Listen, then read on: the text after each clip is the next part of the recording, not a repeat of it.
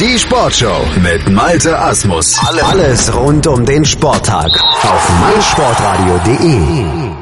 Willkommen zur Blindenfußball-EM in Berlin hier in der Sportshow auf meinsportradio.de. Fassen zusammen, was am gestrigen Tag passiert ist. Vier Spiele gab's und auch den dritten Auftritt der deutschen Mannschaft. Und die hat sich gestern gegen Rumänien mit 4 zu 1 durchgesetzt. Wir sprechen über dieses Spiel, aber auch über die drei anderen Partien mit unserem Kommentator, der die Blindenfußball-EM begleitet, mit Felix Amrein. Hallo Felix. Hallo Malte. 4 zu 1 für die deutsche Mannschaft nach der Niederlage gegen Frankreich. Das erwartete, aber auch das wichtige Ergebnis. Ja, definitiv. Ähm, die deutsche Mannschaft hatte reichlich gewechselt, deswegen musste man erstmal so ein bisschen abwarten, wie sie dann in die Partie kommen wird.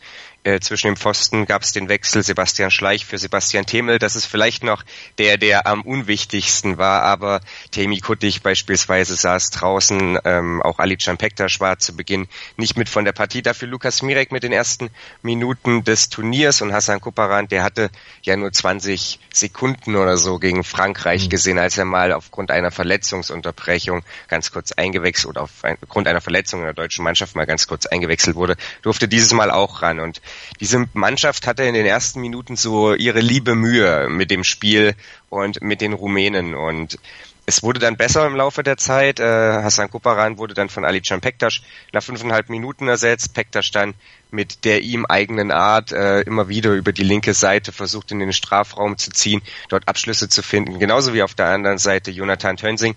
Und ja, die Abschlüsse waren da, allerdings fehlt es so ein bisschen an Zielgenauigkeit und das änderte sich tatsächlich erst relativ spät in der ersten Halbzeit, 16 Minuten mussten dafür fast gespielt werden.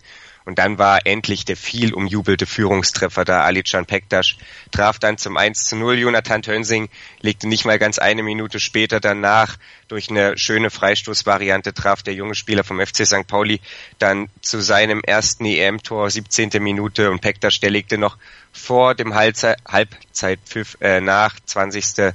Spielminute und davor hätte Deutschland sogar noch einen sechs Meter bekommen müssen wegen Abwehr außerhalb des Torwartbereichs. Den haben sie allerdings nicht gekriegt. Also sie gingen dann erstmal mit einem 3 zu 0, mit einer 3 zu 0 Führung in die Halbzeit, mhm. legten dann auch relativ schnell nach der, ja, nach dem Wiederanpfiff nach 24 Minuten waren da dann gespielt quasi wieder eine Zeigerumdrehung später war dann auch der Premierentreffer für die Rumänen bei einer Europameisterschaft äh, ja endlich gefallen aus Sicht der Rumänen. Da war Florin Kovac äh, dann bei einem Konter auf und davon konnte dann neben Basti Schleich einschießen, weil die deutsche Defensive nicht so richtig stimmte und man hat bei Deutschland dann eben größtenteils diesen Spielern das Vertrauen geschenkt. Ähm, später kam noch mal Rasmus Nayes auch längere Zeit zum Einsatz, weil man eben auch ihnen so ein bisschen Selbstvertrauen geben wollte über Spielpraxis, über Treffer und das gelang bei Pektas mit dem Dreierpack ziemlich gut. Der musste später leider noch verletzt ausgewechselt werden. Wir hoffen, dass da am Knie nichts Schlimmeres passiert ist, wir haben da aber auch noch keine genaueren Informationen. Und jetzt dürfen wir gespannt sein, wie gut sie sich durch diesen 4 zu 1 Erfolg äh, erholt haben von der Niederlage gegen die Franzosen. Denn äh, ja, die Tabelle wird äh, oder die Situation wird nicht einfacher, wenn man auf die Tabelle blickt, denn die Engländer, die machen es den Deutschen wahrscheinlich hinten raus richtig schwer. Und auf die oder das Spiel kommt es dann an, aber da ist es natürlich dann wichtig, dass man auch so diese erste Viertelstunde, die so ein bisschen zäh war gegen Rumänien, gut äh, überstanden hat und vor allen Dingen nicht nervös geworden ist und nicht selbst an sich gezweifelt hat. Und das haben sie nicht, sagte auch Jonathan Tönsing nach dem Spiel. Nein, wir haben die ganze Zeit an unserer Taktik festgehalten und wollten einfach unser Spiel durchziehen und das hat sich dann nach 15 Minuten belohnt. Ganz genau, da fielen ja die Tore. Felix hat's eben äh, beschrieben. Außerdem, du hattest es schon angekündigt, die Engländer ja auch im Einsatz gewesen. Gestern 7 zu 0 Frankreich weggefegt. Und ja, England ist die Mannschaft, die es zu schlagen gilt. Das weiß auch Jonathan Tönsing. Uns war von Anfang klar, dass wir gegen England auf jeden Fall noch punkten müssen. Und deswegen haben wir uns komplett auf unser Spiel konzentriert, weil es auch direkt davor. Und deswegen gehen wir jetzt an das Spiel ran wie an jedes und dann müssen wir es halt gewinnen. Müssen sie halt gewinnen. Genau vor dem deutschen Spiel gab es nämlich dieses 7 zu 0 der Engländer gegen Frankreich. Also da haben sie die Engländer dann auch mal wieder ein ja, Beispiel ihrer Stärke gezeigt. Ja, also das war mehr als nur Ausrufezeichen, das muss man schon so sagen. Die Engländer haben da Frankreich regelrecht demontiert und ähm, das Ganze profitierte von etwas, das man äh, ja sich als egal ob sehender oder blinder Fußballer, äh, ja, das möchte man unbedingt verhindern, denn Danny English, der dribbelte nach dem Anpfiff quasi sofort los, schnitt dadurch die Defensivreihen der Franzosen und nach 33 Sekunden stand es 1 zu 0. Und Julien Royer, der Torwart der Franzosen, der guckte da nur hinterher, konnte aber auch nichts anderes machen, denn English wirklich, äh, ja, sezierte in dem Moment dann die, die französische Abwehr und ließ dann dem Schlussmann der Franzosen auch keine Chance. Und das war natürlich ein Riesenschock für Frankreich. Und als wäre es nicht schlimm genug, da gegen diese wirklich, ja, physisch starke, auch wirklich unfassbar starke englische Mannschaft, die sind mit ihrer, ja, Startfünf alle über 1,85, eher über 1,90, ein Kreuz wie ein Schrank. Also, als wäre das nicht schlimm genug, sich dann auch an deren Deckung noch die Zähne ausbeißen zu müssen, legt dann eben Williams äh, auch gleich noch das 2-0 in der vierten Minute nach und dann war so ein bisschen die Messe schon gelesen und der französische Torwart hat das später dann mal ähm, in der Gespräch mit uns auch noch gesagt. Er hat gesagt, im Prinzip war nach dem 2-0 war das bei uns im Kopf abgehakt, weil dann ist die Konzentration war weg. Der Schock bei den Franzosen war so groß und genau das hat man dem Spiel dann auch angemerkt. Die Franzosen wollten schon, aber sie konnten irgendwie nicht. Ganz, ganz viele technische Fehler bei der Ballannahme.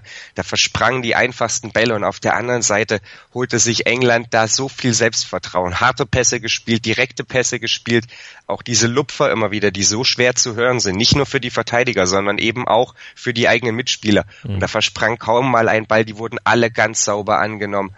Und so kam es dann eben auch, dass Roy Turnham noch vor der Pause auf 3-0 stellte, dann mit seinen Toren in der 22. und 25. Minute den Dreierpack schnürte und auch noch ja das 4 und 5-0 besorgte Williams dann noch mit dem 6-0 Coleman mit dem 7-0.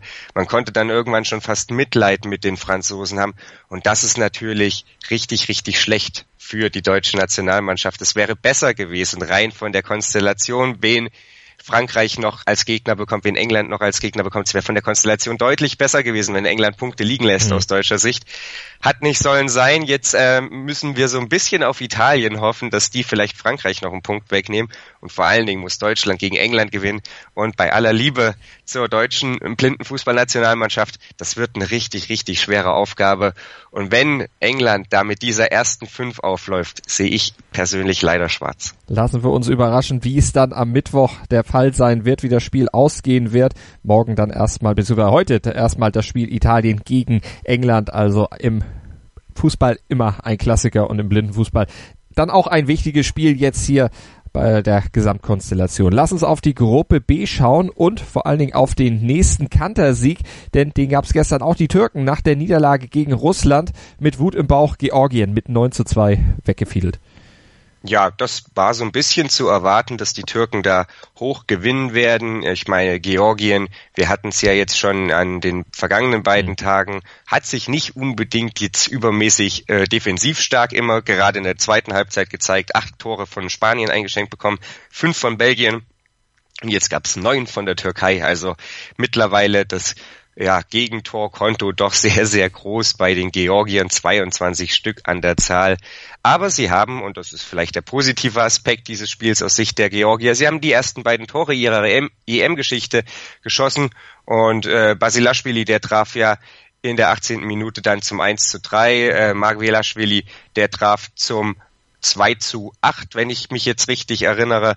Und insofern erstmal alles gut, ähm, waren zwei schöne Tore von den Georgiern und die Türkei ist einfach aus Sicht Georgiens ein dermaßen übermächtiger Gegner, weil mhm. sie einen so breiten Kader haben und der in der Spitze wirklich unfassbar gut besetzt ist, dass sich da wenig machen ließ. Man hatte, glaube ich, bei Georgien ein bisschen gehofft, dass es ähnlich wie gegen Spanien lange dauern wird, bis das erste Tor fällt. Den Gefallen, den taten die Türken ihnen nicht. Hassan Shatay, der schoss schon in der vierten Minute das 1 zu 0, aber Georgien brach danach keineswegs auseinander, auch wenn das das Ergebnis vermuten lässt. Sie haben sich gut reingearbeitet in die Partie, konnten dann bis zur zwölften Minute weitere Einschläge verhindern und dann äh, ja gab es noch zwei weitere Tore halt von Hassan Shatay, lupenreiner Hattrick, zwölfte, siebzehnte und dann ging es mit 1 zu 3 aus Sicht der Georgier in die Halbzeit, so weit, so gut. Da ist erstmal wenig passiert. Die Georgier ja wieder mit dem Problem, nur vier Feldspieler zu haben.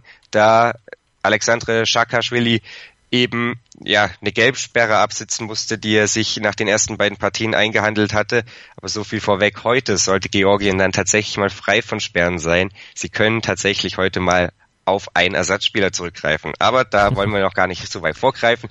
Die Türken dann in der zweiten Halbzeit natürlich aufgedreht, denn man möchte schon äh, fast sagen, wie immer faulte einer der Georgier aus und das war äh, Basilashvili, der Premierentorschütze für Georgien. Und dann, als sie nur noch zu dritt waren, da ging es dann natürlich wieder mal Schlag auf Schlag. 30., 34., 35., 35., 37. und 40. Minute. Da gab's Tore satt für die Türkei. Hassan Shatay mit insgesamt sieben Treffern. Der führt jetzt die Torschützenliste mit zehn Toren nach nur drei Spielen an. Also der möchte hier unbedingt scheinbar die Kanone gewinnen. Und ja, die Türkei letzten Endes nicht mit mehr Druck als nötig. Es gibt einen großen Wermutstropfen allerdings für die Türkei. Sie mussten gleich zwei Spieler verletzt vom Platz nehmen, beide auch im Krankenhaus gelandet. Karaman Kobetuklu, der ist da mit dem Kopf ja, äh, mit einem georgischen Gegenspieler zusammengestoßen. Wir hoffen, dass es da jetzt nicht schlimmer ist, als man ja, das vielleicht auf den ersten Blick gesehen hat. Und Shelal Schoban ist ebenfalls dann später noch ins Krankenhaus gekommen. Was da genau ist, wissen wir nicht so richtig. Also mal schauen, ob die Türkei dann wieder auf beide zurückgreifen kann. Es bleibt nur zu hoffen, dass das so ist, nachdem bei den Engländern ja beispielsweise schon einer mit Kreuzbandriss nach Hause muss. Also es ist natürlich nicht so einfach. Ähm, wenn dann gute Spieler auch eben ersetzt werden müssen. Und dazu mhm. ge gehören Kurbetoglu und Schoban zweifelsohne. Und es wäre natürlich eine herbe Schwächung für die Türkei, auch im Hinblick auf mögliche Halbfinalspiele oder dergleichen, wenn sie da ja, auf diese beiden Spiele verzichten müssen. Nichtsdestotrotz 9 zu 2 Georgien geschlagen, ordentlich was fürs Torverhältnis getan. Die Türkei hat ihre Niederlage gegen Russland vorerst überwunden. Da wünschen wir natürlich dann alles Gute und gute Besserung. Und kommen zum letzten Spiel. Das geht alles ein bisschen schneller, weil es ging torlos aus. Das erste torlose Unentschieden dieser Europameisterschaft Spanien und Russland 0-0. Ja, das ist richtig. Ähm, interessante Partie, taktisch interessante Partie, beide auf einem guten Niveau, technisch anspruchsvoll, allerdings äh, fahrig im Abschluss, möchte ich mal so sagen. Äh, die Spanier ein bisschen weniger Chancen aus dem Spiel heraus, vielleicht sogar als die Russen oder nicht weniger, aber die weniger gefährlichen, so rum ist mhm. es vielleicht richtig. Die größte Chance insgesamt im gesamten Spiel, die hatte wohl Russland in Person von Evgeny Shelaev, aber der scheiterte dann an Petro Gutierrez, der zunächst gar nicht im Tor stand, aber dann eingewechselt wurde, weil eben sein, äh, ja, Vertreter zwischen dem Pfosten sich verletzt hatte und ähm, ja auch an dieser Stelle natürlich gute Besserung. Es war gestern ein sehr sehr verletzungsintensiver Tag insgesamt bei der Euro, auch wenn wir jetzt hier nur drei Beispiele genannt haben.